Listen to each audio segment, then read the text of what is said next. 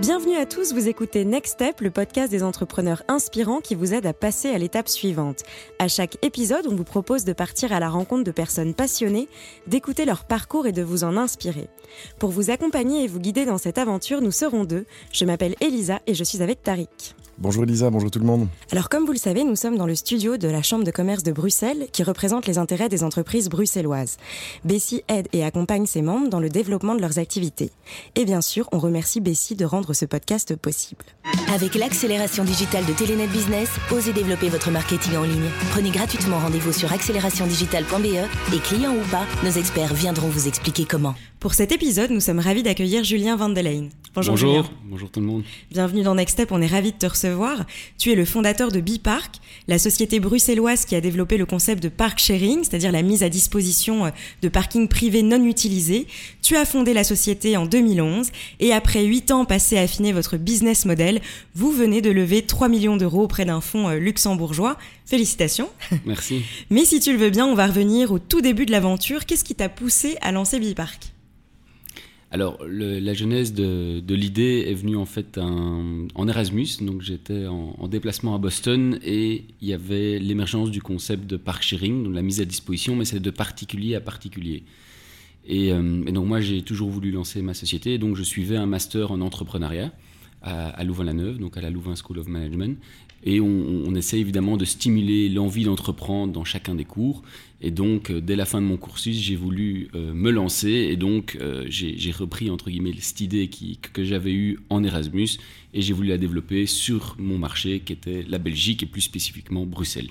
Et alors tu t'es entouré, comment est-ce que tu t'es lancé concrètement? Donc voilà, donc moi j'avais très peu d'expérience parce que finalement je sortais euh, de l'université et donc euh, l'encadrement était très important. Donc j'ai eu euh, des associés qui étaient très complémentaires venant d'écoles différentes avec des parcours différents et des cursus différents et surtout des premiers actionnaires, des, des serial entrepreneurs ceux notamment qui avaient fondé KeyTrade Bank, Skynet, Tunes, qui, eux ont pu aussi mettre à profit leur expérience. Très bien. Alors bon, euh, vous venez, euh, je viens de le dire, de lever 3 euh, millions d'euros. Donc voilà, 8 ans après, là où par exemple des, des startups lèvent assez rapidement, vous, vous avez mis 8 ans. Comment est-ce qu'on peut lever le voile un petit peu là-dessus? Parce qu'on sait que c'est pas toujours très rose et que c'est pas toujours très évident. Mais donc, quand on parle d'entrepreneuriat, on parle d'opportunité ou de nécessité. La levée de fonds, pour moi, c'est un peu la même chose. Est-ce qu'on devait lever des fonds avant? Non, parce qu'aujourd'hui, on avait un business model où on pouvait bootstrapper, ça veut dire euh, investir au fur et à mesure, mais sur base des revenus qui étaient générés, quelque chose qui est finalement assez sain.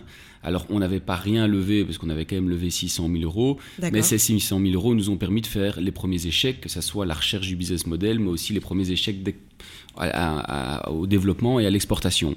Euh, donc, euh, donc, une fois qu'on avait compris quels avaient été nos échecs et, ce sur quoi on pourrait réellement euh, capitaliser, bah alors on s'est dit, ben voilà, là il y, a une opportunité. Et donc on n'avait pas la nécessité de le faire, par contre on a eu l'opportunité et le bon investisseur avec la bonne vision. C'est surtout ça aussi. Donc l'objectif de Next Step, hein, c'est vraiment un, podcast de partage d'expérience et, de transparence. Là, tu nous parles d'échecs. Est-ce que tu peux nous, partager voilà, des, choses que vous avez vécues et, les leçons peut-être à tirer de cela? Oui, donc je pense que le, parcours entrepreneurial, il est, euh, c'est, une succession d'aventures avec des hauts, des bas, euh, beaucoup de bas, quelques hauts.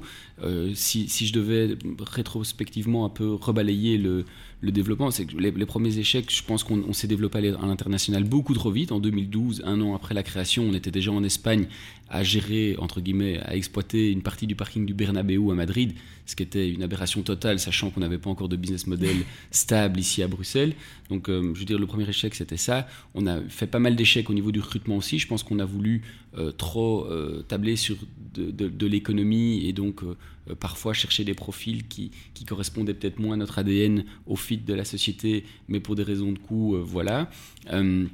Et alors, euh, si je devais dire l'échec le, plus, le plus important a été le manque de focus, parce que je pense que comme toute société, on est enclin dans notre développement à avoir beaucoup d'opportunités, à beaucoup de demandes de clients, on a l'impression qu'il y, a beaucoup de choses à faire, mais finalement on s'écarte euh, très rapidement de, notre ADN et, et, de la vision de base. Et donc ça, ça a été aussi pour moi euh, source source de, problématiques. Alors on s'est recadré parce que justement on a bien été entouré, donc ça c'était euh, un élément important pour nous aussi, et pour pouvoir pivoter finalement et revenir à sur nos fondamentaux euh, qui étaient vraiment euh, solutionner une problématique réelle qui est la problématique de mobilité en améliorant les déplacements domicile-travail. Parce que même si ça paraît bête, le parking, c'est il y a plein de bailleurs personnels, donc il y a plein de, ça, ça, touche plein de problématiques différentes, mais la problématique de l'employé ou de l'employeur ou du riverain pour se garer, ce que je dis, le déplacement domicile-travail, n'est pas la même que vous quand vous allez vous déplacer pour aller faire des courses ou un musée, ou encore vous qui euh, vous déplacez dans une ville en tant que touriste. Chaque fois, c'est des canaux de distribution différents, c'est des cibles différentes, c'est sûrement des techniques d'accès différents. Et je pense que nous, on a trouvé notre ADN à nous, c'était vraiment le domicile-travail du point de vue des demandeurs. Très bien. Voilà. Après, du point de vue des offreurs, on a aussi, au début, on faisait le particulier aussi. Après quatre mois, on a arrêté. Pourquoi? Parce que c'était Parce qu'il y a un moment, il faut, il faut choisir. Je pense, euh, en faisant moins, on le fera mieux. Et que euh, c'était foncièrement des manières de gérer totalement différentes. De gérer un parking d'une société où on doit gérer des technologies d'accès et gérer des opérations courantes n'est pas la même chose que faire juste de l'intermédiation à la Airbnb entre deux particuliers. Donc euh, on a complètement abandonné ce volet-là. Beaucoup de gens disent oui, mais non, mais il y a de la demande, certainement, mais ça sera pour quelqu'un d'autre. Il y a d'autres initiatives qui se sont lancées. Il y a cette place sur le marché. Voilà, tout à fait. Très bien. Alors justement, euh, tu parlais de, de levée de fonds égale nécessité ou voilà ou besoin. Donc finalement, avec ces, ces 3 millions d'euros de fonds luxembourgeois, qu'est-ce que vous allez faire? Donc nous, nous, donc je dis bien nous, c'est l'ensemble de la société. On s'est dit, il y a un an, en fait, on s'est dit, ok, ça fait sept ans que la société a été lancée. Euh, la, problématique de mobilité évolué. On voit aujourd'hui que nos, nos, villes sont envahies et de manière positive par énormément de solutions de micromobilité. On voit qu'aujourd'hui, il y a énormément de changements dans la manière dont les gens appréhendent euh, la notion d'usage et de propriété. Euh, et donc, tout ça a influencé notre marché, tant au niveau des propriétaires qui nous mettent à disposition l'actif, qu'au niveau des clients qui utilisent ces places de parking. Et donc on s'est dit, il faut qu'on retravaille un peu sur notre euh, why, white, how. Hein. donc c'est quoi notre vision, c'est quoi notre mission, c'est quoi nos valeurs. Donc on a fait un travail avec une société spécialisée. Et finalement, on s'est dit, ben nous, en fait, notre, vision, c'est vraiment d'améliorer la mobilité euh, pour cette génération et la génération suivante. Et donc le, le, fondamental euh, de base, c'était la mobilité. Euh, qu'était ce trait d'union avec l'immobilier. Alors après, on s'est dit, ok, mais comment est-ce qu'on peut faire ça? Et je vais y venir du coup du pourquoi la levée de fonds. C'est qu'on a remarqué qu'on avait un vrai rôle opérationnel et de connectivité, de, connexion finalement avec tout un écosystème qui était en, développement pour amener de la valeur sur toute une série de parties prenantes. Donc comme un facilitateur. On, a, on a vraiment un rôle de facilitateur urbain entre des personnes qui détiennent des actifs et des personnes qui se déplacent dans la ville ou entre les villes. Ça, c'est vraiment. Et donc quand vous avez ce, rôle de facilitateur et donc d'interconnexion dans un écosystème, il faut euh, développer des ponts de connexion entre les différents interlocuteurs. Et on avait énormément d'intérêt de toute une série d'acteurs, et donc il fallait qu'on développe et qu'on arrive à ouvrir nos outils informatiques pour qu'on puisse se connecter et se greffer à des solutions tierces pour apporter de la valeur pour des utilisateurs, améliorer les parcours clients, etc. etc. Et donc c'est pour ça qu'on a levé, donc c'était la première opportunité, c'était d'investir dans le développement. Le deuxième élément qui était lié à ça, c'est qu'on a opéré, il y a un an, à cette même période, un pivot de service. Et c'est là où je reprends le mot opportunité, parce qu'en entrepreneuriat c'est très important, c'est qu'on a eu une demande de nos clients, tant nos grands clients corporés, des sociétés de consultance, que nos clients propriétaires d'actifs des grosses foncières immobilières. Ils nous ont dit, mais nous, on a envie, Bipark, d'utiliser ta technologie, ta solution digitale pour gérer nos propres locataires. Et donc, on n'était plus du tout dans un rôle commercial d'exploitant, on était dans un rôle de mise à disposition de logiciels et de serviciels, d'outils. Et donc, c'est comme ça qu'on s'est dit, OK, mais donc, il y a une demande de ce marché, ça reste cohérent par rapport à notre vision de base, ça reste basé sur un business model qu'on connaît, ça veut dire de l'abonnement, des revenus récurrents, c'est les mêmes clients, et en plus de ça, ça nous permet d'amortir une technologie qu'on a développée pour nous-mêmes et qu'on met à disposition tiers. Donc on s'est dit là par contre, il y a vraiment une opportunité, il faut qu'on qu'on creuse. Alors, est-ce qu'on crée une autre société? Tout ça a été vite euh, solutionné en disant non, c'est vraiment la même ADN, c'est les mêmes clients, c'est juste une palette de services euh, additionnels. Et donc, on a lancé Plateforme, qui est notre solution SaaS, notre logiciel, qui aujourd'hui euh, cartonne, qu'on met à disposition de nos clients, et ils payent un, nombre d'euros par place. Et alors, ils utilisent évidemment notre technologie d'accès digital, que ce soit euh, des accès par euh, application, par lecture de plaques, clavier à code intelligent, mais surtout d'avoir de la data derrière qui leur permettent à eux de mieux appréhender leur parking, de mieux aussi gérer, parce que eux font face à toute une série d'évolutions euh, dans leur gestion propre, parce que quand on voit le New Way of Working et la nouvelle manière dont les gens aujourd'hui travaillent, ben, directement, ça affecte évidemment la manière dont le parking doit être géré et optimisé. Très bien. Et donc ça, c'était vraiment, et donc c'est pour ça qu'on a voulu aussi lever, euh, lever ces fonds. Alors, euh, le temps passe, mais une dernière petite question, euh, puisque je pense que ça, ça peut vraiment intéresser nos auditeurs. Donc, tu viens de, de, faire une levée de fonds. Comment est-ce que ça s'est passé en quelques mots et, et quels conseils tu pourrais donner les choses à faire et ne pas faire? Alors, ça s'est fait de manière... Alors, totalement par hasard, je ne cherchais pas. Il faut savoir qu'en 2000, sur les années 2017, euh, on a eu une opération de levée de fonds qui a capoté, où à nouveau c'était quelqu'un qui était venu vers nous, qui était intéressé. Donc c'est pas toujours, ça marche pas toujours. Donc il faut aussi euh, savoir se relever parce que c'était 18 mois d'opération avec des due diligence, euh, avec euh, beaucoup d'échanges avec le management pour finalement ne pas aboutir. Donc ça aussi, c'était pas évident comme épreuve, mais on l'a, on l'a surmonté, on a fait ce travail sur la vision. Et donc, c'est au moment où on cherche le moins que finalement l'opportunité se profile, et c'est ce qui s'est passé. J'ai été à un rendez-vous dans le bâtiment de Bessie, par hasard, et un de vos locataires, j'ai croisé notre investisseur d'aujourd'hui sur le pied du, palier. Euh, j'ai échangé ma carte, il était voir notre site euh, et il s'avère qu'il gérait euh, un fonds luxembourgeois pour, pour sa famille et je lui ai dit moi plus jamais je veux rentrer dans des processus. Il m'a dit je te promets que dans 4 mois c'est réglé. Il a tenu promesse et voilà. Donc tout ça grâce à Bessie tout ça En partie. indirectement, Très bien. indirectement. Rôle de facilitateur. Exactement. Très bien. Bon. Eh bien écoute, je vais maintenant laisser la parole à Tariq qui nous écoute euh, depuis tout à l'heure. Voilà, c'est à toi. Parfait, merci. Merci. Julien, euh, toujours un plaisir de te revoir. Tu, euh, tu parles très bien. Tu, tu, parles comme un consultant, tu vois. Je ne suis pas consultant. Mais... Non, non, mais comme, tu vois, je veux dire, tu, tu, tu, tu, communiques toujours très bien sur la boîte, la vision, etc. Je veux dire, tu fais partie de ces, je ne vais pas dire McKinsey Boy, mais, mais pas loin, tu vois. Enfin, c'est la case dans laquelle on pourrait te mettre, prends ça comme un compliment. le, maintenant, tu, euh, tu nous as parlé de ton euh, envie d'apprendre et du fait que tu avais étudié ça à l'université. Donc finalement, entreprendre, il y a deux manières. Soit tu te jettes dans le bain et t'apprends, et tu as ceux qui disent bah, ça fait 40 ans que je fais ça, et euh, où, tu, vas l'apprendre, notamment à l'université. Et pour ceux qui nous écoutent, qu'est-ce que tu. Enfin, est-ce que, un, ça peut vraiment s'apprendre à l'université? Et qui est-ce qui devrait y aller et qui est-ce qui ne devrait pas y aller, tu vois quand on... Alors, euh, bon, moi, je n'ai pas énormément de leçons à donner, je vais juste faire part de mon expérience à moi. Moi, je ne viens pas du tout d'une famille entrepreneuriale. Donc, il y en a qui, qui, qui baignent dans, un, dans, un, dans, une culture entrepreneuriale à la maison. Moi, j'ai deux parents médecins, donc je n'ai pas du tout été éduqué dans, l'entrepreneuriat. Euh, l'envie d'entreprendre, je pense qu'elle est venue de mes activités euh, je veux dire, parascolaire, que ce soit les mouvements de jeunesse, que ce soit le sport, où il y a aussi des manières d'entreprendre, que ce soit l'internat.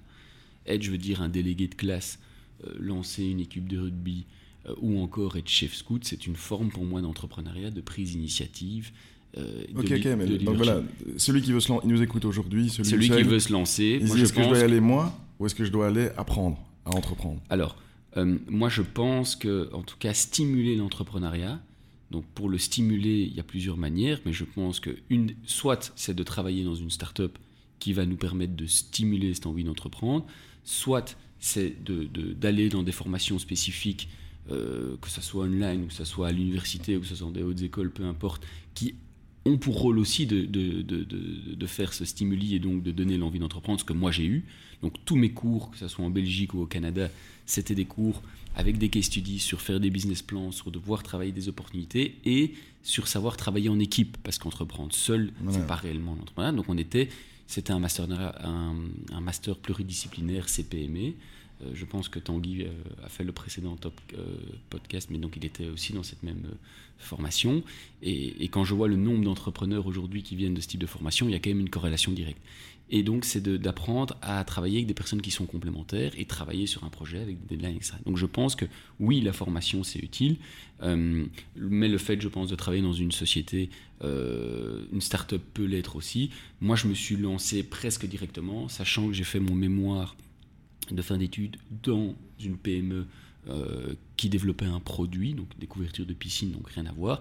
Mais c'est réellement ça aussi, d'être en contact avec ces entrepreneurs qui m'ont donné l'envie d'entreprendre. Donc c'était, ça a été pour moi aussi le, bon trait d'union entre euh, la formation qui était très pour moi euh, académique, avec des études de cas, avec des témoignages, avec des travaux de groupe, un stage en entrepreneuriat qui a été très formateur et qui m'a permis d'être en contact d'entrepreneurs qui m'ont donné l'envie d'entreprendre. Et, mais il y a un moment, il faut savoir se jeter à l'eau. Et ça, c'est jamais évident, mais il faut savoir y aller.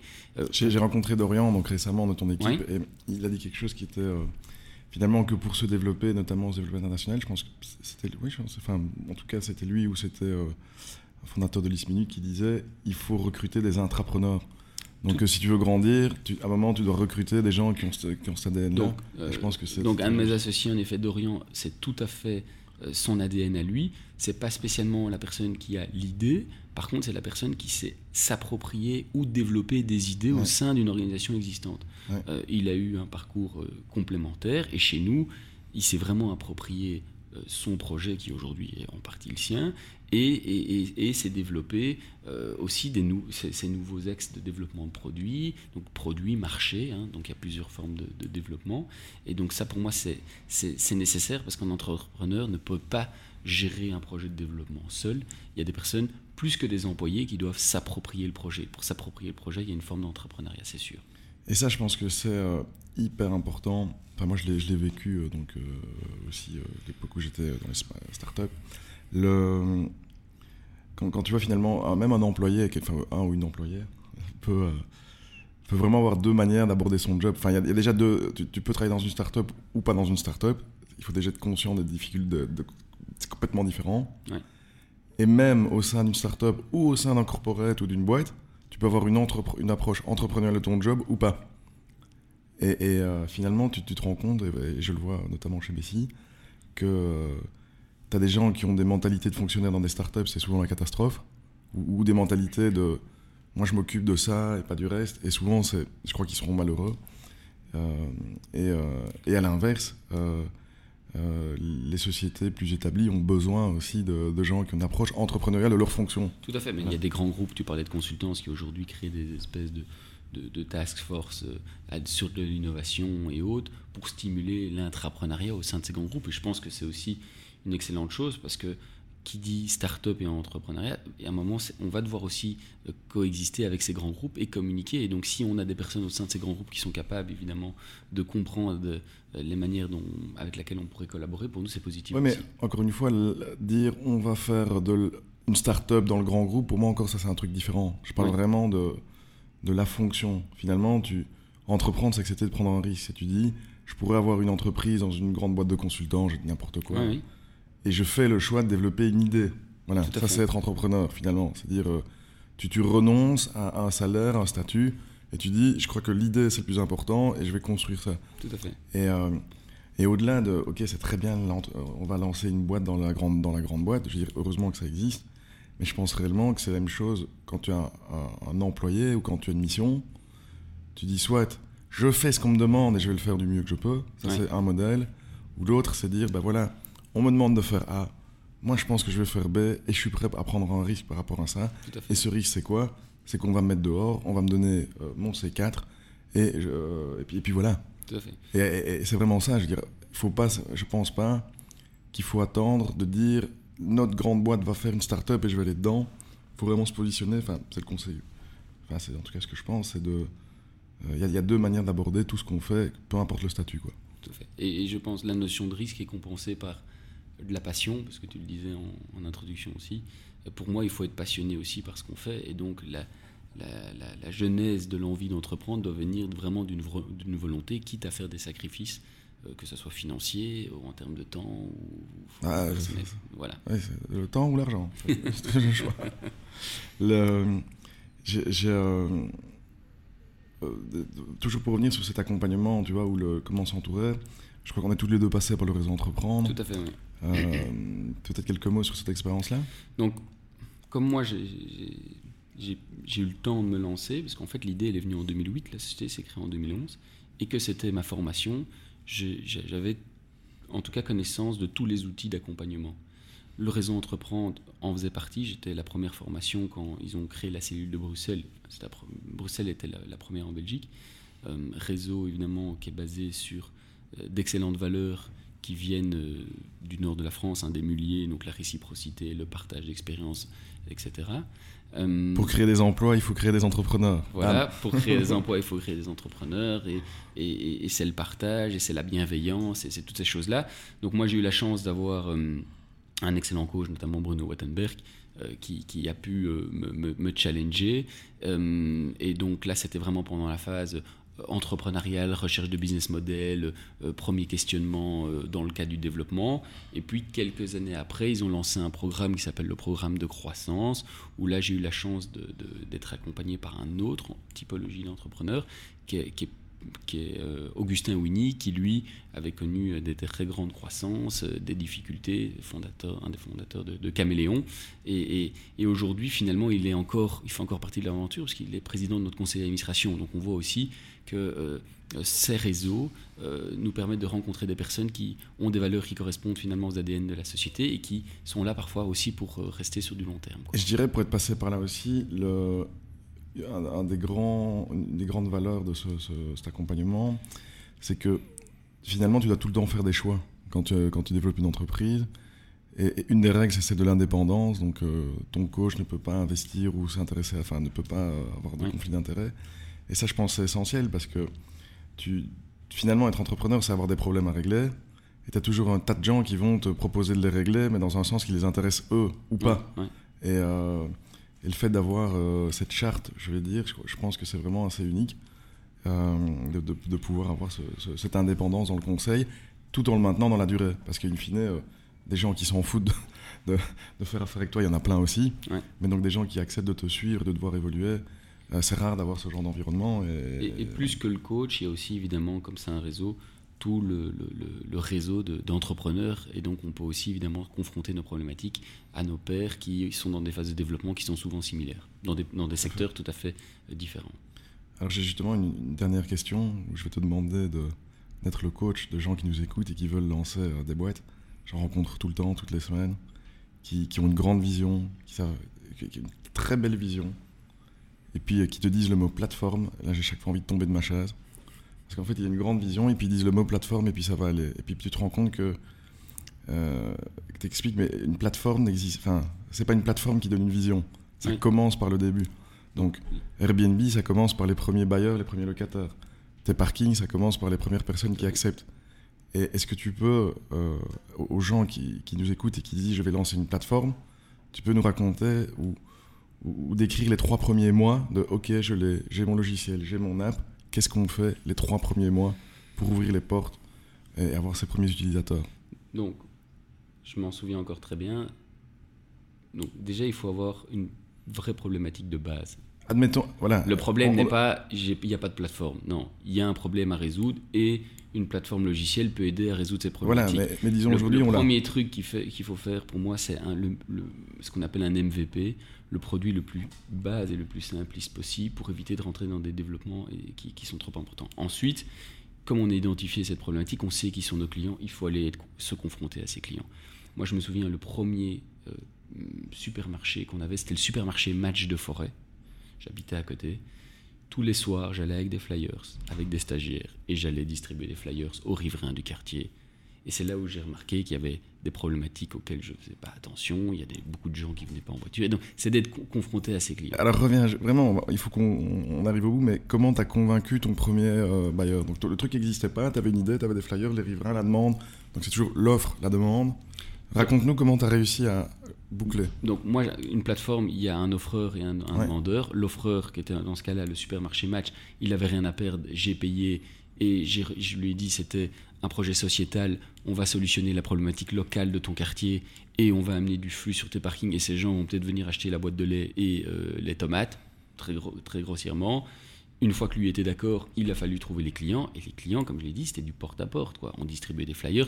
On parlait même pas de SEO et de SEA sur Internet. Donc, on était vraiment dans du, business où on allait vraiment rencontrer nos clients, distribuer des flyers.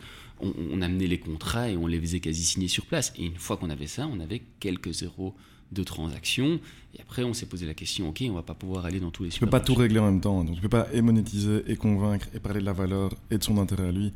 enfin, pour conclure, en tout cas, c'est ça, c'est le tu dois lui parler des briques de lait qu'il va vendre et en même temps de la vision de son quartier, mais tu peux pas parler que de l'un ou que de l'autre en non, fait. Tu, non. Dois...